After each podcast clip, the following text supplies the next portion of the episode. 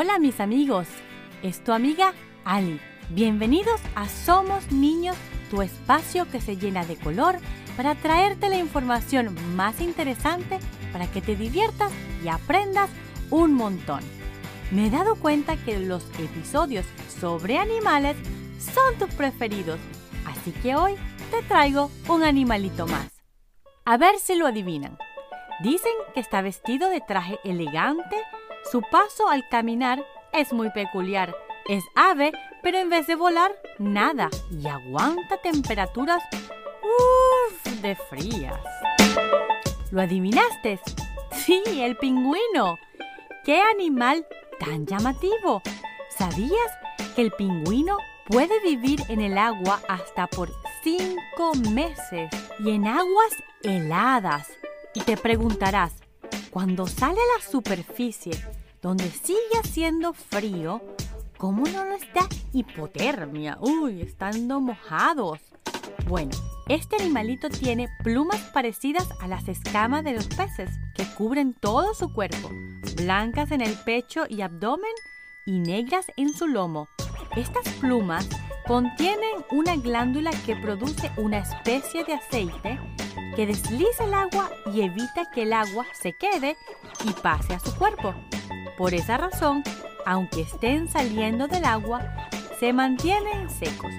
¿No es increíble esto? Luego, en el verano, su plumaje cambia rápidamente, porque ya con el calorcito ya no las necesitan, y así permanecen más tiempo en la tierra y entran al agua solo a buscar comida. Para los que me siguen ya en mi cuenta de Instagram, ahí les dejé un experimento para que se den cuenta cómo funcionan sus plumas. Si no tienes Instagram, no importa, suscríbete ya a mi newsletter o busca en el canal de YouTube de Somos Niños y ahí lo estaré compartiendo. ¿Quiénes han ido al zoológico y visto a los pingüinos? Han visto cómo no vuelan.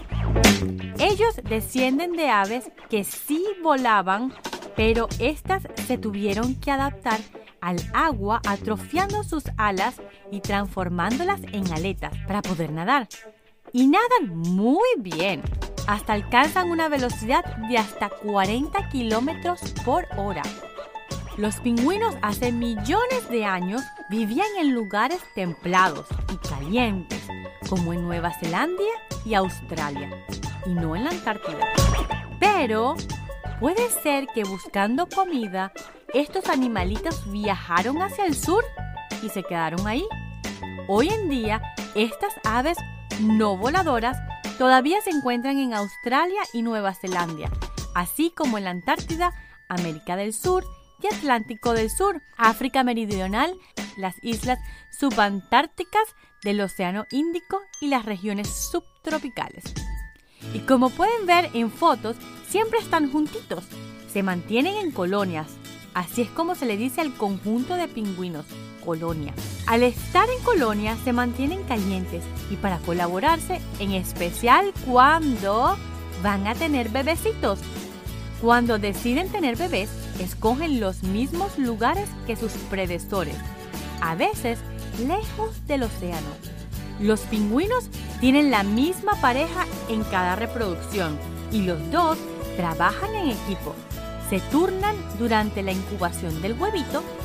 El papi a veces se queda calentándolo, mientras que la mami va en búsqueda de alimento y viceversa. Luego, cuando los polluelos nacen, de igual manera se colaboran. Hay unas especies llamadas pingüino emperador y pingüino rey. Estos incuban un solo huevo por vez y lo colocan sobre sus propias patas, cubriéndolos con sus plumas para darles calor. Trabajan tanto en equipo que a veces cuando las mamis y los papis pingüinos tienen que salir ambos al mismo tiempo en búsqueda de alimento, crean una especie de guardería, donde los polluelos son cuidados por alguien más, responsables de ellos. Y cuando los jóvenes han mudado y adquirido su primer plumaje, entran al mar y buscan su propio alimento. ¿Y cuáles crees que son sus animales enemigos? pues las orcas y las focas leopardo, que son más grandes y habitan en el mismo hábitat. Pero su peor enemigo es el cambio climático que estamos sufriendo hoy en día. Sabemos que los pingüinos pudieron adaptarse a bajas temperaturas. ¿Saben? Cuando les conté que se habían mudado de zonas templadas a la Antártida.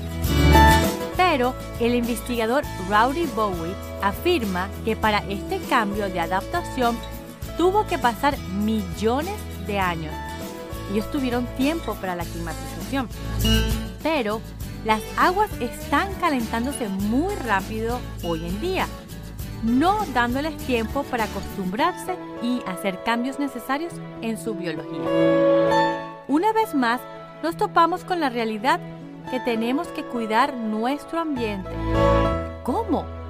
Reciclemos nuestros juguetes y ropa. Si conoces a alguien más pequeño que tú, regálale tu ropa en buen estado y la que no, dónala a centros que reciclen.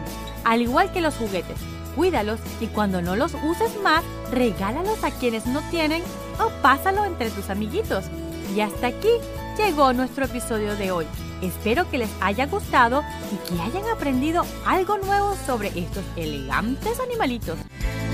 Hey, y recuerden que este mundo es de todos, en especial de nuestros amigos. Y quien tiene un amigo, tiene un tesoro. Así que cuidémoslo. Somos los niños y nos gusta jugar. Niños, nos gusta jugar. Niños.